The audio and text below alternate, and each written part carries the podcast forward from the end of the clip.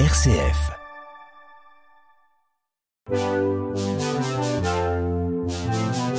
Jeune pousse sur une RCF Belgique.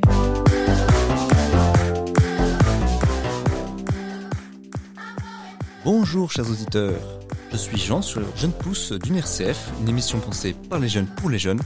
Et aujourd'hui on va parler d'un sujet brûlant, le sexe et l'église. Alors pour ça nous avons la chance d'avoir avec nous Yaël Belinger, bonjour. Bonjour Jean. Alors Yaël, vous avez de nombreuses casquettes. Vous êtes d'abord mariée, maman de quatre enfants. Vous avez fait un master en fertilité et sexualité conjugale à l'Institut Saint-Jean-Paul II à Rome. Vous êtes monitrice en méthode naturelle et animatrice Evras dans les écoles, ça fait beaucoup de casquettes. Bonjour. Euh, Est-ce que Yaël, avant de commencer cette émission, vous voulez ajouter quelque chose dans cette présentation pour que nos éditeurs apprennent à mieux vous connaître? Une Non, ça me semble, ça me semble très bien et euh, assez complet. Très bien, bah on va pouvoir commencer avec ça. On va diviser l'émission en trois parties.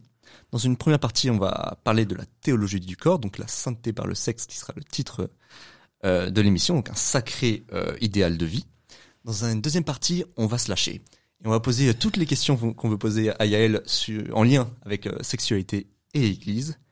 Et dans une troisième partie, on abordera certains sujets complexes comme l'homosexualité, le genre, et parler aussi un peu d'Evras, qui est lui aussi un sujet euh, brûlant, euh, sans mauvais euh, jeu de mots. Je me réjouis. Donc tout d'abord, pour introduire cette première partie sur la théologie du corps, est-ce que la sexualité est-elle un tabou pour l'Église? Est-ce que l'Église, pour, pour l'Église, la, sexualité est un sujet important? Ça dépend ce qu'on entend par église. Quand on parle juste des prêtres de l'institution ou de tous les membres qui en sont membres et qui, et qui, la, et qui la façonnent. Alors j'aurais pu se penser, avant de parler pastoral, plus au niveau du magistère, un peu de est-ce que l'Église s'est emparée du sujet, a écrit sur le, sur le sujet? Ah ben voilà. Oui, oui, tout à fait. Comme euh, tu l'as évoqué avec la théologie du corps de Jean-Paul II, ça a été une vraie euh, révolution sexuelle à sa manière euh, dans l'Église. Et après, je pense que cette théologie du corps, qui est quand même un gros enseignement, euh, une grosse brique, a été difficilement euh, transmise encore euh, aujourd'hui. C'est un, vrai challenge de pouvoir quand même parler de sexualité euh, et du message de l'Église sur la sexualité, parce que c'est pas tout de suite compréhensible, surtout dans la société aujourd'hui qui va un peu à contresens de ce que l'Église nous propose. Et quand on dit que ça a du mal à être transmis, est-ce qu'on peut un peu restituer un peu le contexte de, de quelle époque on parle, de quoi, de, qu'est-ce, de quoi on parle? Est-ce que c'est une encyclique, un texte ou voilà, dire qu'est-ce Ah, que c'est voilà. Qu'est-ce que c'est la théologie du corps? Bon, Oui. Oui, donc euh, déjà avant d'être pape, Jean-Paul II était prêtre euh, en Pologne au lendemain de, de la Deuxième Guerre mondiale. Et en fait, euh, en pastoral, il accompagnait beaucoup les jeunes et les jeunes euh, et les jeunes couples aussi. Et il y avait beaucoup cette question. C'était pas tant sur la justice, euh, l'horreur de la guerre et tout ça, mais comment on fait pour être heureux? C'est quoi le sens de la vie? Et il voyait que l'amour humain, en fait, avait une place centrale dans chez les chez les jeunes et chez les personnes. Et donc c'est un sujet qu'il a commencé à travailler déjà comme jeune prêtre. Il a écrit des pièces de théâtre notamment, Amour et responsabilité déjà. Et puis quand il est devenu pape, il a consacré ses catéchèses du mercredi pendant cinq ans, je pense, si je dis pas de bêtises, euh, à un enseignement colossal sur la théologie du corps, qu'on a appelé après la théologie du corps. Et donc euh, les enseignements du mercredi, c'est des catéchèses. Le pape François encore aujourd'hui, tous les mercredis sur la place Saint-Pierre, il fait des topos euh, plus pastoraux, on va dire. Et donc Jean-Paul II, il avait pris le parti d'utiliser les mercredis pour transmettre cette catéchèse euh, sur le corps, sur l'amour humain, sur le sens du corps. Et quand on parle de théologie du corps, pour certains encore, ça, c'est un, c'est un, c'est un antagonisme. Enfin, on- la théologie et le corps, c'est deux choses différentes. La théologie, c'est l'étude de Dieu. Et comment est-ce qu'on peut étudier Dieu dans le corps de l'homme? Et en fait, euh, c'est ça qui est beau et c'est ça qui est tellement riche, c'est que nous, on a eu un Dieu qui s'est incarné et qui s'est fait homme et qui a pris notre euh, notre chair humaine. Et donc, il y a tellement à dire sur le sujet. Voilà. Et du coup, euh, ce titre un peu provocateur, la sainteté par le sexe, c'est quelque chose qui pourrait correspondre à ce que veut. Euh, Parce qu'on dit voilà que c'est euh, que les deux ne se correspondent pas, la théologie du corps, deux mots euh, presque contradictoires. Donc la sainteté par le sexe, je pense pas que ce soit tout à fait approprié. Aujourd'hui, le sexe prend une, une part euh, très très importante dans la société, mais on peut dire par la sexualité et en tout cas par le corps. La sainteté par le corps, ça c'est quelque chose qui me parle. Mhm. Et quand c'est une vocation, euh, quand on a une vocation au mariage, par exemple, au mariage chrétien, alors oui, ça passera évidemment par la sexualité. Et parfois, j'ai un peu des conflits avec mes collègues euh, en, pour la préparation au mariage qui disent oh non, la sexualité, c'est la cerise sur le gâteau, alors que non, c'est fondamental dans le dans le couple euh, chrétien. Et c'est vrai qu'on a tendance à mettre ça un peu sur le côté. Mais par exemple, pour tous ceux qui sont célibataires ou pour ceux qui ont une vocation plus spécifique de prêtre ou de religieux, la sexualité sera sera vécue pas dans des unions sexuelles, mais pourtant ça va plus être par le corps et par le, le fait d'être une femme ou un homme et, et tout ce que ça implique Mhm. que la sainteté peut passer aussi. Faire le lien entre ce qui se passe dans l'âme et, et, et dans le corps. Alors, Voilà, exactement. alors quels sont les, les principaux euh, concepts, euh, les grandes idées de cette théologie du corps qui est du coup pas un texte, mais du coup une somme d'homélie, une somme de. Une, une somme de, De- de catéchèses. catéchèses. Voilà, voilà. Si on prend le livre original de, la théologie du corps de Jean-Paul II, qui est en train d'être réédité encore parce que il y a plus de stock, c'est vraiment une grosse brique. Et puis la pensée de Jean-Paul II euh, est une pensée philosophique qui tourne beaucoup en rond comme ça, qui est pas tout de suite accessible. Mais si euh, je voulais euh, dire ça en quelques mots, qu'est-ce que nous, ce que nous dit Jean-Paul II dans sa théologie du corps, c'est que notre corps, c'est pas seulement un, un instrument. Depuis la révolution de mai 68 et tout ça, on a un peu les slogans "Mon corps m'appartient" et c'est quelque chose qui est important, mais il va plus loin que ça et dit que qu'en fait le corps, c'est pas seulement quelque chose qui nous appartient. Moi, au lieu de dire "Mon corps m'appartient", j'ai envie de dire "Mon corps, c'est moi". Je ne suis pas que mon corps, mais en fait, mon corps, c'est moi. Et, et le corps, il est, il est signe, il exprime toute la personne, tout ce pourquoi on est fait, tout ce à quoi on est appelé. Et donc, dans notre corps, il y a, il y a plein de choses qui, à partir de ce corps, qui peuvent être dites. Et je pense que par rapport à la sexualité, la chose la plus importante, c'est que souvent on a l'impression que la sexualité, c'est un peu la dimension euh, animale en nous. Mhm. Les pulsions euh, qu'on n'arrive pas à maîtriser, euh, l'instinct de reproduction et tout ça. Et ce que nous dit Jean-Paul II, c'est qu'en fait, la sexualité, c'est plutôt la part divine en nous, qu'on est créé à l'image de Dieu, et que cette image de Dieu, eh ben, elle passe par notre corps et par notre corps sexué, le fait qu'on qu'on ait un corps d'homme ou un corps de femme. Et d'ailleurs, quand on relit la Genèse, dans le dans un des récits de la Genèse, c'est dit l'homme, enfin Dieu crée l'homme à son image, homme et femme, il les créa. Donc, pour qu'on soit à l'image de Dieu, il faut qu'il y ait cette distinction sexuelle. Et moi, j'aime bien dire que, enfin, c'est pas moi qui le dis en fait, c'est Jean-Paul II aussi qui dit que la sexualité, dans le- c'est la liturgie des couples. Donc, euh, les prêtres, ils font la messe et tout ça, mais nous, en tant que couple, on a, on a la, la, la sexualité, l'intimité conjugale, c'est, c'est, c'est un peu le lieu sacré du couple où il y a tellement de choses qui peuvent se dire. Et ce qu'on est appelé à vivre dans la sexualité, dans le mariage, c'est être vraiment une icône de, de, de l'amour trinitaire, de Dieu qui est Trinité. Et quand on réfléchit au mystère de Dieu, qui est Trinité, donc c'est un Dieu. Le mystère de la Trinité, c'est quelque chose de très difficile à comprendre. Et nous, nos enfants, parfois, ils essayent d'avoir des discussions théologiques sur le sujet, sur le sujet, en disant euh, mais non, Jésus c'est le Fils de Dieu, mais non, Dieu, il est assis à la droite du Père. Oui, mais alors il est pas sur le trône en même temps. Et c'est c'est un peu, c'est hyper conceptuel. Et moi, j'aime bien leur dire simplement, ben en fait, on dit que Dieu est amour, mais s'il était tout seul, il pourrait pas être amour parce que l'amour c'est un c'est un échange entre des personnes, c'est des personnes qui se donnent. Et donc Dieu en lui-même, il, il est plusieurs pour être à la fois don et à la fois réception. Et dans cet échange d'amour qui est tellement fort, eh ben ça crée une autre personne. Donc il y a, il y a trois personnes dans la Trinité. Et en fait, ce que nous on vit dans le couple, c'est la même chose. On se donne l'un à l'autre et cet amour si fort est créateur d'une autre personne qui est l'enfant. Oui, on a de la chance effectivement d'avoir un Dieu qui est Trinité, qui est un peu famille à, lui, à Ouais, part à lui. entière. Exactement. Et alors du coup, on a effectivement, un- enfin, comme vous l'avez dit, un, un renversement des valeurs, d'imaginer que du coup la sexualité n'est plus la partie animale, mais la partie divine. C'était quelque chose de tout à fait nouveau dans l'Église. Comment c'est accueilli une idée comme ça euh? Mais en fait, comme ça passait dans les catéchèses, et je pense qu'on comprenait pas grand-chose, Le mercredi, a les gens étaient certains- un peu fatigués le soir. euh. Certains ont tout de suite compris. Je pense par exemple à, à Yves Semen ou à d'autres qui étaient euh, qui étaient très attentifs à cet enseignement, qui l'ont approfondi, qui l'ont vulgarisé.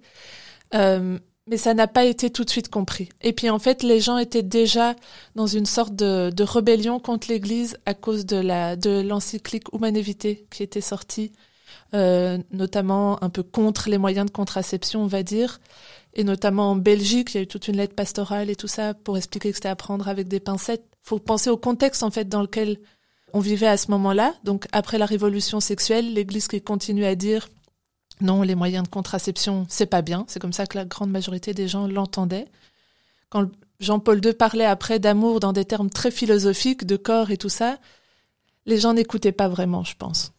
Et donc du coup, c'est vrai qu'on on a passé rapidement la question sur les tabous dans l'Église. Du coup, il y avait déjà eu des textes avant Saint Jean-Paul II sur euh, sur la sexualité et humanité. Vous avez une lecture de, de ce texte qui c'est encore d'actualité ou justement c'est dépassé Non, je pense pas qu'il est dépassé.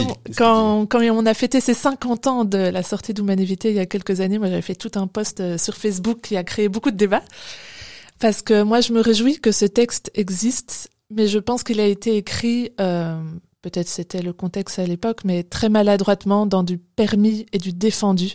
Et ça, c'est dans la manière dont l'Église nous parle, c'est parfois un travers de, de mettre beaucoup ça on peut, ça on peut pas. On joue un peu à Jacques Adiadi, euh, pas de charcuterie. Et c'est encore ce que nous, en tant que jeunes, on intériorise. Donc, euh, les, enfin, l'Église et le sexe, c'est des règles. Il y a des choses qu'on peut pas faire. Ça, on posera la question en deuxième partie. euh, Ouais. C'est des questions, bien sûr. Alors que, en fait, au lieu de dire ce qu'on peut ou qu'on peut pas- pas faire, elle, je pense qu'elle elle aurait avantage à nous dire, mais qu'est-ce qu'on est appelé à vivre profondément? Vers quoi on est censé se diriger? Ok, il y a les balises, ça on peut, ça on peut pas, mais c'est quoi le chemin qu'on est censé prendre? Qu'est-ce que- qu'est-ce qui peut nous attirer? Et là, je pense que, à la fois humanité et la, et la théologie du corps sont d'une richesse euh, immense. Et c'est ça qu'apporte Saint Jean-Paul II, c'est vraiment de dire maintenant ce que l'Église propose. Ouais, Et du coup, en quelques mots, l'Église, elle propose quoi? Et l'Église, elle propose de comprendre qu'on est fait pour se donner. Moi, j'aime bien reprendre la phrase de Saint Augustin qui nous a, qui dit euh, euh, qu'on est créé par amour pour aimer, avec nos corps. Et donc, ça demande de comprendre ce que veut dire aimer. Surtout aujourd'hui, c'est pas évident à comprendre et euh, et à, et à voilà et à le vivre avec nos corps. Et, et j'allais le dire, euh, du coup, ce, ce message toujours d'actualité aujourd'hui en 2023, Exactement. toujours quelque chose à proposer aux jeunes? Plus que jamais, je pense.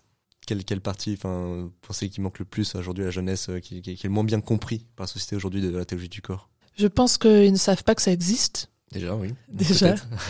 J'ai été invitée plusieurs fois dans des groupes de jeunes et certains, certaines fois on me demandait parle de la théologie du corps. Alors je viens, je parle de la théologie du corps et en fait c'est tellement encore très intellectuel que les jeunes n'accrochent pas très bien. Si on me demande de venir parler de l'église et de la sexualité, eh ben là j'ai des choses à leur dire. Parce qu'en fait je pense que la théologie du corps ça demande vraiment une initiation, une compréhension, de prendre le temps de le comprendre, de se l'approprier.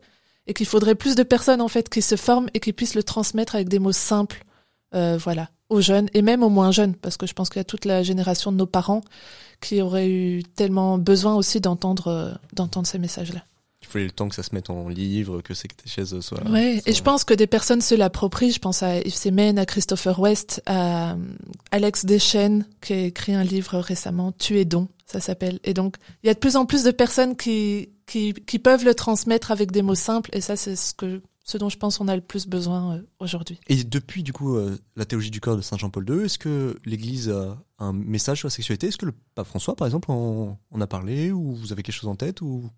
Ben, le pape François a quand même écrit euh, Amoris Laetitia, qui est vraiment un, un- une très belle encyclique, très pastorale. Je pense qu'il fait. Avec Jean-Paul II, on était encore assez dans la dans la dans la règle, même s'il donne la perspective vers laquelle on avance. Je pense que Amoris Laetitia et prend prend vraiment le parti de voir où est-ce que les personnes en sont. Donc c'est une démarche très pastorale et de dire chacun est accompagné là où il en est. Et, et rien que dans le titre, c'est la joie de l'amour. Et je pense que c'est ça qu'on est tous appelés à vivre. Notre vocation première à tous les baptisés, euh, c'est l'amour. Et donc, euh, je pense que oui, l'Église en parle encore On peut aujourd'hui. dire qu'Amoris Laetitia est du coup l'application pastorale euh, de la théologie du corps. Exactement. Moi, je trouve qu'il y a une très belle continuité entre humanité, la théologie du corps et, euh, et maintenant Amoris Laetitia. Et j'ai pas parlé de Benoît XVI, qui a aussi quand même écrit Deus euh, Caritas Est, et qui est aussi une euh, magnifique pour comprendre, euh, pour Tous les, comprendre tous les nouveaux papes en, en parlent. Quoi. Tous Donc les c'est- nouveaux- C'est ouais. quelque chose d'assez récent dans l'histoire de l'Église. Ça, je ne sais pas.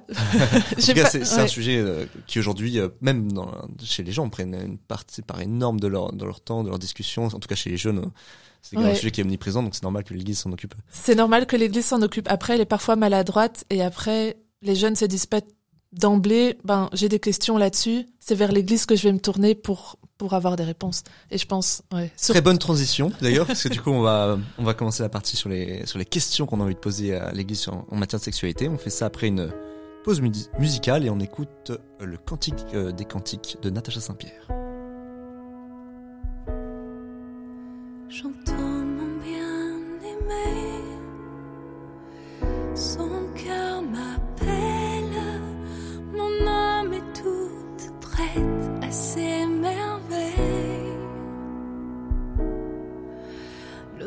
parece que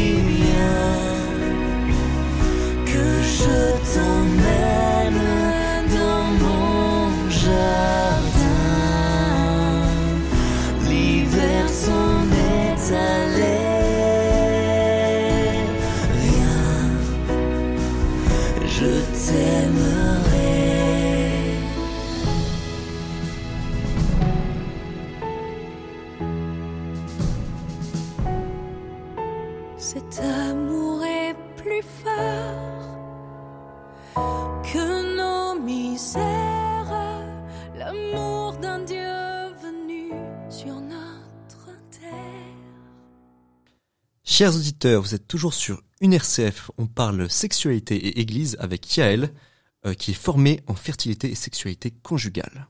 Dans la première partie de l'émission, on a parlé de théologie du corps. Le mot important dans la du corps, c'est du coup la notion de don qu'on va réaborder dans cette partie, et aussi le fait que la sexualité est quelque chose de divin et pas d'animal. Alors maintenant, on va poser plein de questions qu'on a envie de poser à Yael sur la sexualité, sur le sexe. Tout d'abord, est-ce que pour un catholique, y a-t-il des autorisés interdits dans la sexualité? Et euh, pour jouer un peu un jeu de mots qui avait déjà fait l'abbé Grosjean il y a quelques années en Belgique, y a-t-il un Kamasutra Kato C'est une question rigolote. Euh, il y a toujours eu des interdits, je pense, dans toutes les religions. Euh, parfois, je me dis, euh, pour certains, c'est à ça que ça sert, d'avoir euh, des limites, des garde-fous. Et je pense que c'est important. Ça permet de comprendre facilement un petit peu, surtout dans la société aujourd'hui où on a tendance à rien interdire, à tout permettre, tout est bien. Je pense que c'est pas vrai. Surtout en matière d'intimité et de sexualité, toutes les expériences sont pas bonnes à faire. Donc c'est important qu'il y ait des limites et des interdits. Et est-ce qu'il y a un Kama Sutra chrétien? Euh, Je pense que oui, mais qu'il s'éloigne beaucoup du Kama Sutra euh, oriental, qui va pas nous proposer des positions, mais plutôt une disposition intérieure. Et je pense a plein de sexologues qui seront d'accord avec moi de dire que c'est ce qui se passe dans le dans le cœur des personnes qui s'unissent qui aura un impact immense dans la manière et le, et le plaisir que l'intimité peut donner à chacun des membres du couple. Et qu'est-ce qu'on veut dire du coup par ce, côté intérieur? On parle de, de, chasteté parce que, par exemple, si on, le mot chasteté, ça fait un peu ringard. C'est, on, se demande un peu ce qui se passe. Euh, est-ce que c'est toujours de, un mot qui peut être actuel pour les couples aujourd'hui? Ah oui, plus que jamais. Souvent, qu'est-ce que ça veut dire? Ah ben, j'allais te dire. Qu'est-ce que, pour toi, qu'est-ce qu'il y a derrière ce mot? Je pense que que c'est une question que tous nos auditeurs peuvent se poser. Quand j'entends chasteté, à quoi est-ce que je pense euh, en premier? Souvent, on va, on va penser à, à continence. Mhm. Genre la chasteté, c'est ne rien faire du tout. La chasteté avant le mariage, par exemple, faut pas se toucher, faut pas s'embrasser. Et en fait, la chasteté, c'est pas ça. Moi, j'aime beaucoup Jean-Paul II, comme euh, je l'ai dit dans la première partie. Et lui, il parle la chasteté comme intégration réussie de la sexualité dans la personne. Alors, Hmm. c'est une phrase complexe, mais que je vais faut répéter, oui. que je vais développer. Donc, l'intégration réussie de la sexualité, c'est qu'il faut comprendre que la sexualité, elle a plusieurs dimensions. La sexualité, c'est pas juste euh, quelque chose de physiologique, pulsionnel, de, de- on parle de plaisir, d'hormones et tout ça. C'est ça, c'est une part importante, mais c'est pas la seule part. Donc, nous, notre notre être, il est pas juste un corps pulsionnel, euh, jouissif, mais c'en est une part importante. Et donc, il y a ce côté euh, ph- physique, mais il y a aussi le côté émotionnel. On est un être avec un cœur, des émotions. Il y a le côté rationnel de la raison. Et puis chez les catholiques, on peut même rajouter la dimension spirituelle. Moi, quand je parle de la sexualité qui est plus dans notre ressemblance à Dieu que dans notre ressemblance aux animaux, c'est ça que je veux dire. Qu'est-ce qu'on est appelé à vivre dans notre sexualité? Et donc ces quatre dimensions-là, euh, il y a une sexologue, Catherine Solano, qui les développe très bien dans un livre qui s'appelle Les quatre cerveaux sexuels. Je sais pas si elle est chrétienne, mais en tout cas, elle a une bonne anthropologie, on va dire. Et je pense que, que la chasteté, moi, cette phrase de Jean-Paul II, je la comprends comme ça, c'est quand ces quatre dimensions de la sexualité sont intégrées dans la personne et harmonieusement euh, équilibrées. Ça veut dire que toutes mes pulsions, mon désir, mon plaisir, je l'intègre à mes émotions, à ces dimensions relationnelles, à l'amour que j'ai pour mon conjoint. J'ai une réflexion sur cette sexualité. Ça veut dire, par exemple, la chasteté avant le mariage. Ben, pourquoi? Qu'est-ce que, quel est le sens, en fait, de nos, nos corps, de chaque geste qu'on pose avec notre corps? Quel est le sens du baiser? Quel est le sens de tel toucher? Quel est le sens de la, de la relation sexuelle? Euh, et puis, on peut parler des tabous. Euh, voilà, de, de la contraception. C'est toute la dimension euh, rationnelle, en fait, qui entre en compte. Et puis enfin la dimension spirituelle que j'ai déjà expliquée. Et donc cette chasteté, elle va être propre à chacun selon son état de vie, selon le moment de sa vie. Et c'est pour ça qu'elle sera pas la même pour un couple marié, pour un jeune euh, adolescent en pleine puberté, pour un prêtre ou pour une Mhm. religieuse qui a fait vœu de, de chasteté. La chasteté aura pas le même sens pour lui parce qu'ils ont aussi fait vœu de célibat, les prêtres. Et donc euh, comment vivre cette sexualité intégrée dans le célibat permanent? Ça c'est un autre euh, défi aussi. Mais, Mhm. mais si la dimension relationnelle, émotionnelle, euh, Spirituelle. spirituelle et phy- Physique. physique est, est alignée, eh ben c'est- là cette chasteté. Et je pense que c'est un vrai chemin de bonheur aussi. Du coup, une chasteté qui est applicable à toutes les situations de vie. Et Exactement. alors, si je comprends bien, c'est pas tant une histoire d'autoriser et d'interdire, c'est de faire en sorte qu'il y ait une adéquation entre ces quatre. euh, voilà, une harmonie. une harmonie, on peut parler d'harmonie. Voilà, moi, je suis mon côté mathématicien. euh, adéquation. D'accord. Et euh, est-ce que le- ce message de l'Église, euh, cette harmonie, pardon, est-elle toujours d'actualité? Le rapport à la sexualité euh, chez les jeunes a fort évolué euh, ces 50 dernières années. Et là-dessus, le message de l'Église, lui, n'évolue pas de la même vitesse, pas de la même manière. Est-ce que c'est à l'Église de faire un effort sur les évolutions de la société pour changer son message ou pas? Euh, J'imagine que tu parles, euh, par exemple, de pas avant le mariage. C'est ça. Pas de contraception. mariage, euh, sur la fidélité. Enfin, il y a plein de plein de notions qui sont aujourd'hui remises un peu en Ouais. question. Mais c'est parce qu'on garde encore cette notion du message de l'Église, ça va être des interdits, des défendus et des permis. Et en fait, moi je pense que ce que l'Église nous invite, c'est à une réflexion plus profonde sur ben c'est quoi la sexualité. Et ça, je pense que aujourd'hui, surtout aujourd'hui, on en parle tellement, mais on en parle mal aujourd'hui. La société, ça, elle va être euh, centrée sur la personne, sur euh, le plaisir. Ça va être une recherche de plaisir exacerbée et donc très centrée sur toi, sur soi. Et souvent, même dans les couples, euh, la, la sexualité va être une recherche de plaisir, mon plaisir, ton plaisir, où on cherche du plaisir ensemble, mais pas une. La sexualité aura du mal à être relationnelle, à être vraiment le lieu de la communion, de l'intimité de toute la de, des deux personnes. Et là, je pense que là-dessus, l'Église, elle a quelque chose euh, à nous dire, mais qui n'est pas forcément évident parce qu'il Mhm. faut se laisser déplacer. Et je pense qu'aujourd'hui, surtout notre génération d'enfants euh, désirés post-révolution sexuelle, avec les moyens de contraception, on est des enfants projets, on est des enfants du désir, avec l'éducation bienveillante et tout ça. L'enfant roi, l'enfant qui est le centre de tout, même en grandissant, on a tendance à être très centré sur soi. Et même dans nos relations à l'autre, même dans l'amour, je fais des préparations au mariage, des, sessions euh, après mariage, et, je vois de, que comprendre que l'amour, c'est pas l'autre qui a à nous rendre heureux, mais c'est c'est un exode. On parle, Jean-Paul, il parle d'exode permanent. Ça veut dire que c'est pas le tu qui doit venir vers moi pour me rendre heureux, me combler et tout ça.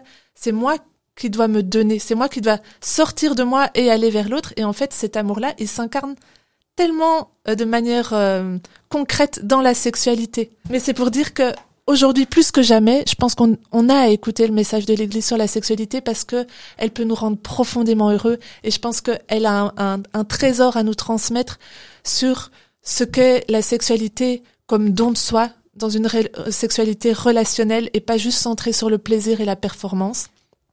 Et je pense par exemple, on parlait de Kama Sutra tout à l'heure, il y a une autre vague aujourd'hui qui s'appelle le slow sex, qui est inspiré aussi de toutes ces connaissances taoïstes euh, euh, orientales et tout ça, et, et, qui, et qui apprend au couple à ne pas être centré sur le plaisir, mais à être centré sur l'instant, sur le ressenti de soi d'abord, mais aussi sur tout ce que l'autre ressent, et comment dans le toucher l'un avec l'autre, euh, on, on, peut être, on peut être présent l'un à l'autre vraiment. Et donc ça, je pense que c'est hyper important, et je pense que tout le message de l'Église sur la sexualité, eh ben, elle va dans ce même sens. Hmm.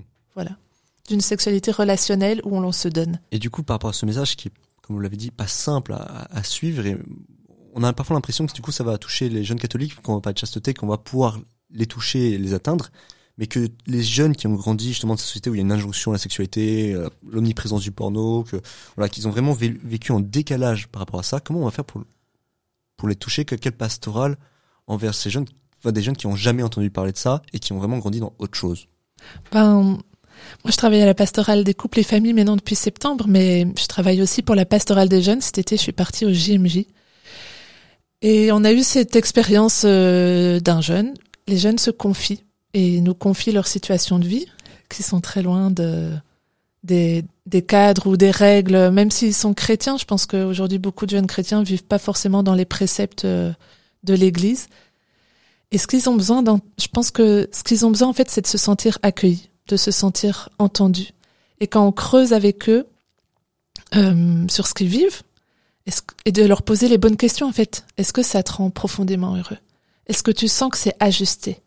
Tu sais, l'Église en fait, ce qu'elle propose, c'est ça. Est-ce que, euh, est-ce que ça, ça te dit de vivre ça? Et souvent, ça fait tellement écho en eux parce qu'ils ont fait plein d'expériences, euh, de relations, euh, de relations d'un soir, d'expériences de plaisir qui peuvent être belles, ou, ou qui peuvent être difficiles aussi, et de et d'entendre qu'il y a en fait un autre possible, mais qui est exigeant, qui est dur, et ben ça les ouvre à un monde. Et on, on je parlais des JMJ parce qu'on avait fait cette expérience avec un collègue d'un jeune qui devait rentrer chez lui. Il s'était cassé la cheville et puis euh, et puis il a dû être rapatrié. Et avant qu'il soit rapatrié, on a eu un, un si beau temps d'échange.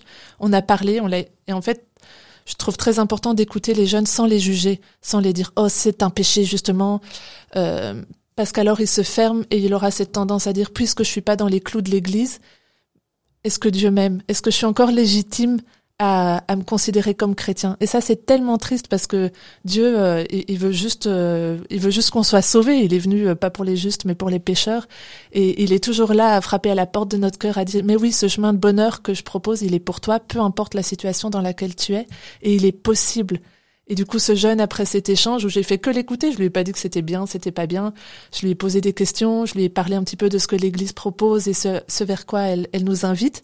Et puis, il a vécu un temps de confession et il est reparti chez lui et on s'est dit, ben, il a pas eu tous les JMJ, mais il a vécu une expérience belle et mhm. forte. Et je pense que c'est ça qui est important dans la démarche pastorale, c'est d'être à l'écoute des jeunes parce que c'est un vrai défi pour eux de grandir dans une sexualité hyper sexualisée comme elle l'est aujourd'hui avec le porno à portée de clics qui détruit l'imaginaire, qui détruit, enfin, c'est les relations entre les personnes et qu'il faut leur parler, leur parler, leur parler et, et, les, et les aider à pouvoir se construire et à prendre des bonnes décisions. Donc c'est ça la réponse, parce que j'allais vous donner une situation, que dire un jeune qui vit la sexualité en mariage et qui ne sont pas accueillis dans l'église, qui ne sont pas accueillis en paroisse, c'est ça, du coup, c'est vraiment l'écoute, l'accueil, les, grands, les grands mots, les grands remèdes à, ce, à cette Et, et je dirais même la rencontre, en fait. Moi, j'aime beaucoup euh, quand on lit la Bible, on voit Jésus quand quand il y avait des pécheurs sur son chemin, il n'était pas en train de leur dire d'abord euh, je, je te dis ça c'est bien ou ça c'est pas bien, mais il allait manger chez eux, il prenait le temps de les écouter, de les rencontrer personnellement. Et en fait, après la réponse, la question, elle vient toute seule presque. Et, et cet aveu, en fait, de dire ben je vis ça, mais ça me rend pas profondément heureux, et, et ils le savent bien eux-mêmes. Et donc je pense vraiment oui de de pas juger, de pas donner des interdits ou des défendus, mais d'écouter, d'accueillir, de les faire se sentir aimés et de dire il y a un chemin de bonheur de qui est possible. de proposer quelque Ouais. chose. Alors, euh, autre question maintenant, c'est une question que même des, des jeunes catholiques qui sont touchés par la, la chasteté, ces notions-là peuvent, peuvent se poser. C'est parfois, on, on- quand, même quand on chemine vers le mariage ou même avant, on, pré- on- on préfère cohabiter avant le mariage euh, de peur que quelque chose se passe mal, même d'un point de vue sexuel. On se dit, bah, j'ai peur de, et donc du coup, je préfère cohabiter avant. Qu'est-ce que vous voulez dire à, à- à ces jeunes-là? On teste. On teste, c'est ça. Bah oui. Euh, évidemment, c'est une grande question et même avec euh, des amis euh, cathos ou quoi, on peut ne pas être d'accord parce que c'était une règle d'attendre le mariage euh, avant d'avoir des relations sexuelles. Parce qu'avant, on se mariait beaucoup plus jeune. Aujourd'hui, les jeunes font des études et tout, et tout ça. Donc, ça peut durer longtemps, en fait. Parfois jusqu'à 25, euh, 30 ans avant qu'on se marie. L'âge moyen Mhm. du mariage aujourd'hui est très tardif. Euh, ceux qui me connaissent savent qu'avec mon mari, on n'a pas du tout fonctionné comme ça. On s'est mariés très tôt pendant nos études. Parce que pour nous, c'était important, en fait, de garder le sens de la sexualité. Pour nous, le, le don des corps a un sens. C'est que dans, en fait, dans les paroles du mariage, quand on s'échange les consentements, on dit je me donne à toi et je te reçois comme époux. Et en fait, ces paroles, elles se concrétisent dans le don des corps. Il n'y a, a pas de plus grand don, de plus grande intimité que, que, que la sexualité. C'est un, un don de soi total. Et si on veut pas faire mentir nos corps, il faut que ce don, s'il est total, eh ben, il soit définitif et pour toujours et rien qu'avec lui et pas avec d'autres. Et moi, j'aime bien dire cette phrase, donner, c'est donner, reprendre, c'est voler. Tous les enfants la connaissent. Et donc, si je me donne à quelqu'un avec mon corps, ben, je me donne pour toujours. Et donc, c'est beau que ça s'inscrive dans un cadre. Ça, c'est pour la partie un peu théorique. Après, dans l'application, c'est pas facile. Parce qu'on dit justement, ben, il y a, le temps. Aujourd'hui, on se marie de plus en plus tard. On attend de finir ses études. Il y a aussi euh, le fait de tester, comme tu disais. On veut voir si ça passe au niveau de l'alchimie. Alors, autant pour le temps, je comprends que ce soit pas évident de, de se marier pendant ses études ou quoi. C'est des sacrés défis. Et nous, on en a fait les frais aussi. Mais après, ça, c'est la décision de chacun. Pour le test, je pense que c'est pas du tout nécessaire. Est-ce qu'il y a aussi peut-être une mauvaise compréhension du mariage de dire qu'il faut attendre de voir si tout va bien avant de se marier? Alors qu'en Ouais. fait, quand on se marie, j'imagine qu'on voit que tout va pas bien euh, non plus, même après le mariage. Ouais, exactement. Le mariage, c'est signer un chèque en blanc. De toute façon, dans tous les cas, on se marie pour le meilleur et pour le pire. Et il y aura du pire aussi. Et il y aura du pire. Et donc, euh, moi, je me souviens, on- je me suis mariée, donc j'étais à la fac, et mes copines, pas du tout catho, à l'uni, enfin, c'était un contexte étudiant, ils disent, mais enfin, tu te maries, vous vous connaissez à peine, et tout ça. Et si vous avez pas de relation sexuelle avant le mariage, comment tu vas savoir si ça fonctionne? Et puis les hommes, ils ont des besoins, euh, tu peux pas lui infliger ça, c'est de la torture. Euh, oui, ça allait jusque là, et de dire que, ben, en fait, non, parce que même dans le mariage, si par exemple, euh, dans certains contextes de grossesse, on peut euh, ne plus pouvoir avoir de relations sexuelles pendant un certain temps dans des contextes de maladie. Et comment on va vivre ça dans ces moments-là alors, si on n'est pas préparé? Mais c'est pas le centre euh, du sujet. Je pense déjà un, c'est pas indispensable de tester parce que dans la relation, on sent tout de suite s'il y a cette électricité entre les corps. Il suffit de danser avec quelqu'un. Et tu sais si ça match. hein. Euh, Ceux qui aiment danser, ils voient bien que quand tu danses avec certains, ben, ça marche pas du tout. Et, et avec d'autres, il y a cette connexion en fait. Tout de suite, paf, et moi, toujours, quand je danse avec mon mari, il y a un truc qui se passe et qui se passe pas du tout quand je danse avec d'autres hommes.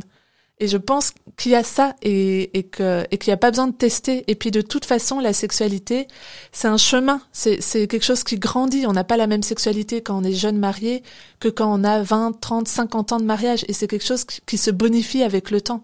Et c'est tellement beau en fait de pouvoir attendre le mariage pour se donner parce qu'on on garde une part de mystère. Et je pense que ce qui est important aussi, c'est qu'on disait justement que le mariage c'est un chèque en blanc.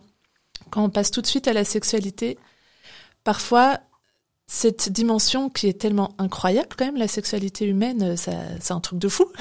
et donc on peut ne se concentrer que sur ça et oublier de développer euh, d'autres euh, d'autres parties de la relation, apprendre à se connaître sur le point intellectuel, d'avoir des échanges, euh, enfin voilà, et de pas tout de suite être dans cet attachement physique.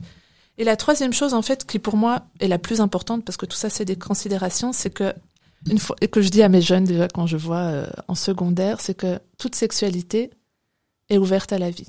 Même si on prend des moyens de contraception, aucun contraceptif n'est fiable à 100%. Donc si on a des relations sexuelles avant le mariage, il se peut qu'on tombe enceinte, qu'on attend d'un enfant à deux, parce que j'aime pas dire que c'est la fille toute seule qui tombe enceinte. Et s'il y a cet enfant, comment, qu'est-ce qu'on va en faire? De se poser les bonnes questions. En fait, pour moi, quand je parle de la dimension réflexive de la sexualité, c'est tout ça. C'est si on tombe, si je tombe enceinte Mhm. avant le mariage, qu'est-ce qu'on en fait? Parce que c'est déjà un engagement en soi de, de, de se dire ben ben c'est une responsabilité en fait la sexualité c'est une responsabilité et d'attendre le mariage c'est aussi pouvoir favoriser le fait que si un enfant qui naît de cet amour eh ben il y aura un engagement des parents et une certaine stabilité pour euh, pour cet enfant à naître Sur, sur l'ouverture de la vie, effectivement, ça peut être aussi un problème qu'on rencontre fort chez les jeunes. C'est pas tant le problème de la contraception, mais de cette mentalité contraceptive de ne pas vouloir euh, lier les deux finalement. Ah oui, oui, si c'est une contraception, il y aura pas d'enfant, donc Ouais. qui peut créer beaucoup de, de problèmes qu'on connaît et qui peut finir par des avortements. Ouais. Et c'est et c'est toujours triste et je pense que c'est toujours euh, une difficulté pour la femme.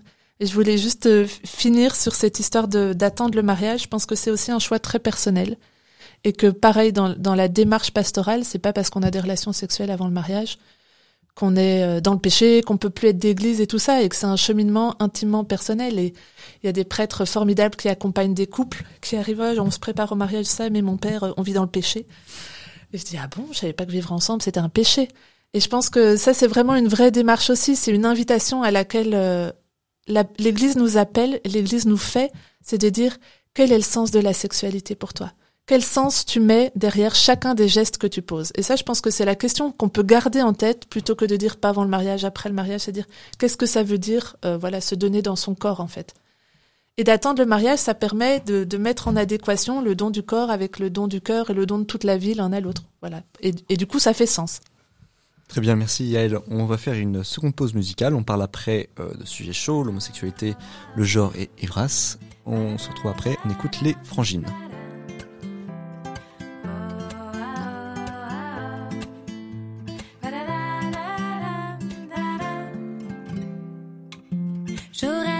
Les langues du monde, j'aurais beau être un gagnant. J'aurais beau n'être pas des gens de l'ombre, j'aurais beau être puissant. Donnez-moi l'automne, donnez-moi du temps, donnez-moi de l'été. Donnez-moi de l'art, donnez du printemps, donnez de la beauté. Donnez-moi de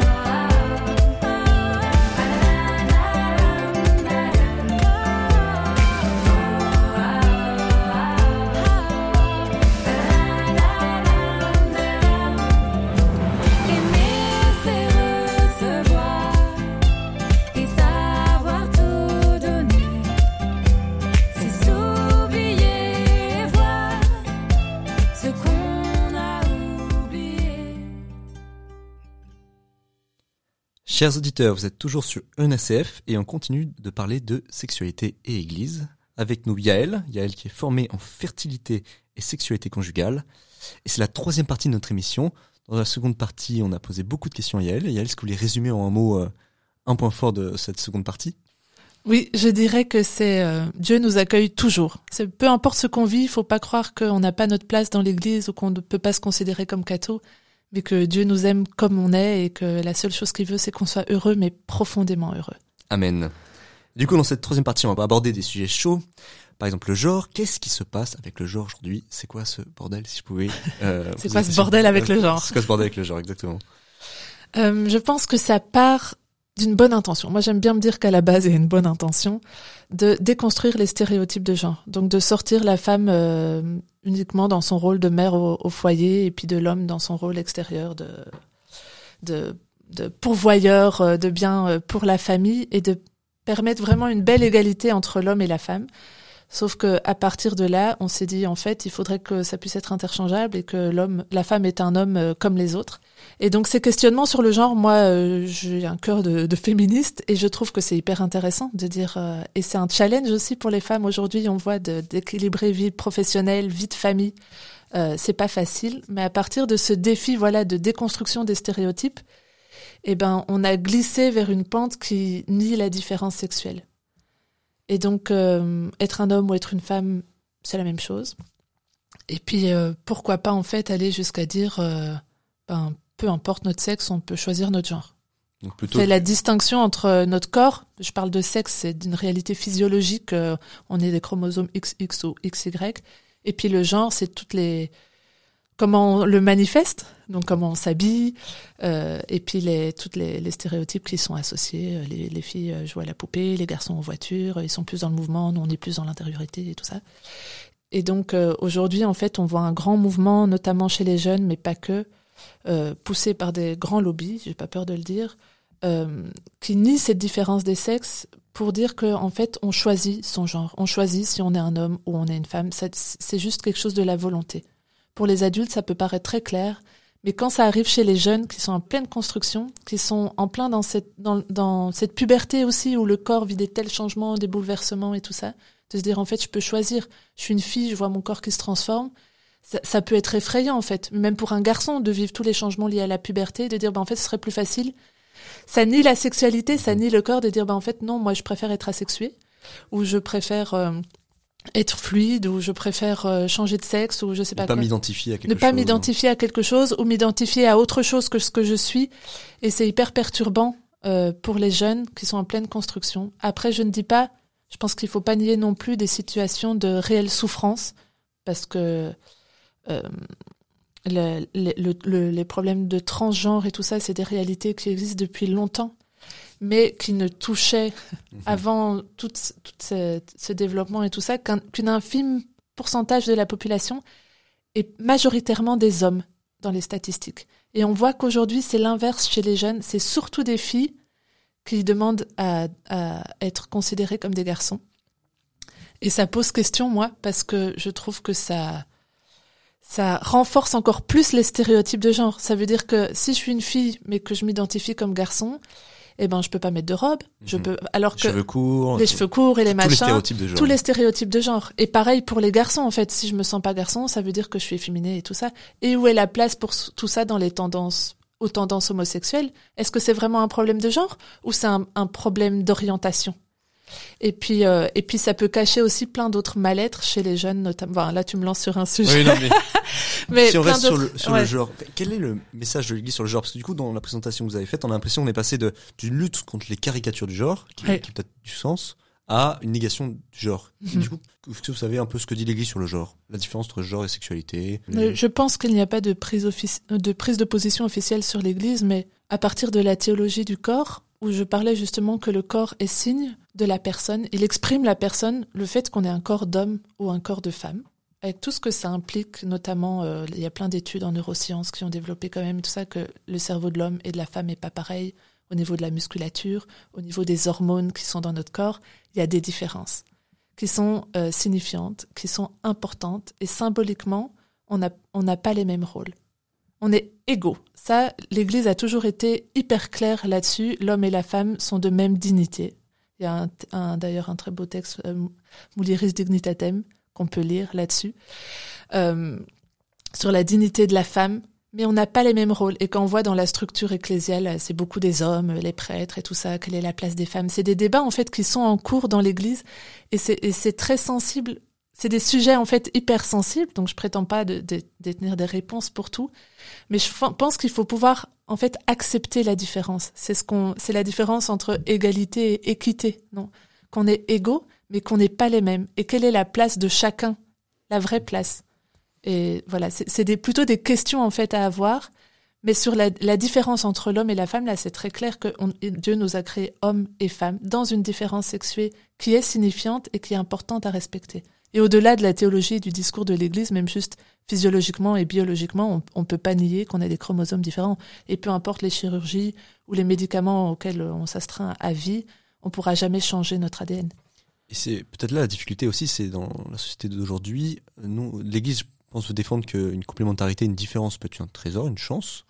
Mais aujourd'hui, euh, différencier est un peu devenu discriminé. On fait plus vraiment la différence entre les deux. Et comme on a une société de l'égalité, c'est peut-être euh, la société aussi qui rend le message de l'Église euh, difficile, euh, difficilement compréhensible par les jeunes. Je pense que la volonté d'égalité, notamment en termes de salaire, oui, et de droit, et de, de droit, de, de, droit, de, manière générale, de dignité. Une égalité qui du coup pourrait parfois être pas adaptée, parce que enfin pas pas pas, pas ajustée plutôt. Pas, ajustée, exactement. Par exemple, on parle des, des, congés maternité notamment. Là maintenant, on met en place des congés paternité et tout ça, mais dans la dans la progression, on veut que les femmes puissent avoir des carrières et tout ça. En fait, c'est des choses importantes. Mais moi, rien que la base, l'égalité des salaires, c'est pas du tout acquis et ça, je trouve que c'est une lutte, une lutte juste. Mais après, dans la conception de, de, de l'équité plutôt que de l'égalité, c'est vrai qu'il y a tout un chemin à faire et il y a plein de féministes euh, aujourd'hui qui, qui en parlent beaucoup mieux que moi, je pense. à suivre. Si on passe à un autre sujet aussi brûlant, l'homosexualité, c'est quand même une question qui est très présente chez les jeunes. Et même, enfin, la section de genre, on a des études qui montrent qu'un jeune Américain sur cinq se dit queer. Donc queer, c'est tout ce qui n'est pas euh, cisgenre hétéro. D'abord, est-ce que dans l'Église, l'homosexualité est un péché Grosse question cache comme ça.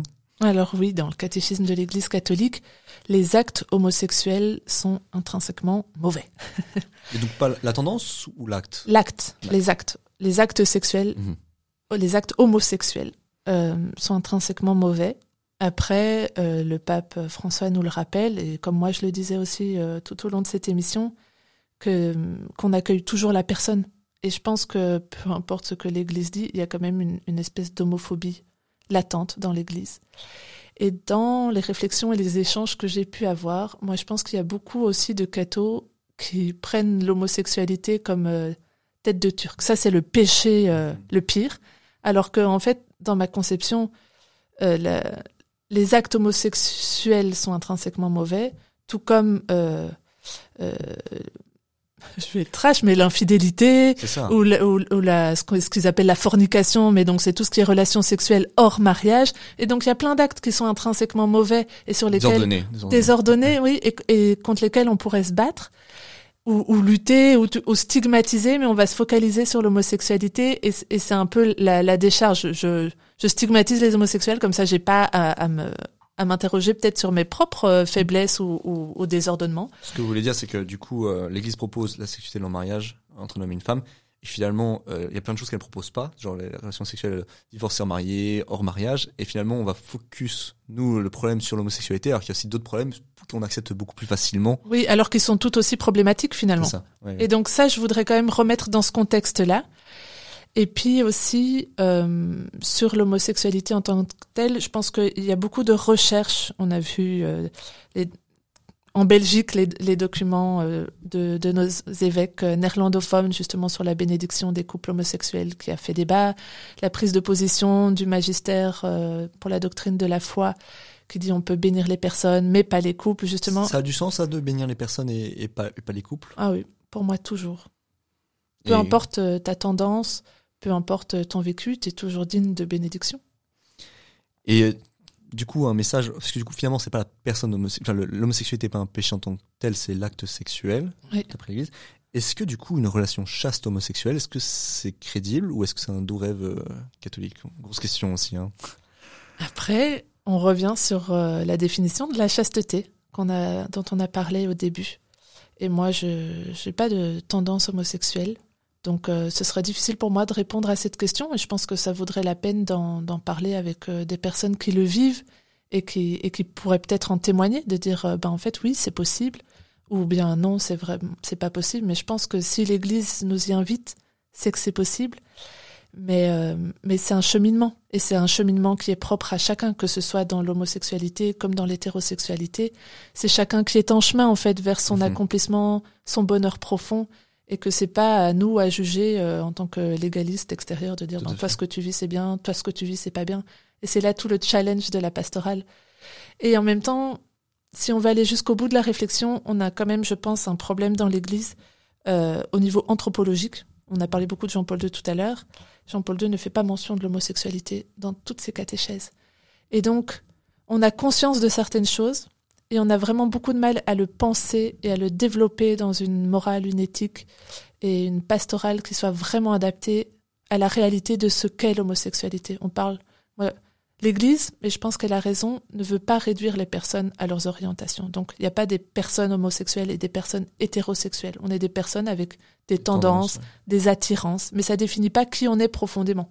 On est beaucoup plus qu'une sexualité. en fait, On est ça. beaucoup plus que juste notre sexualité.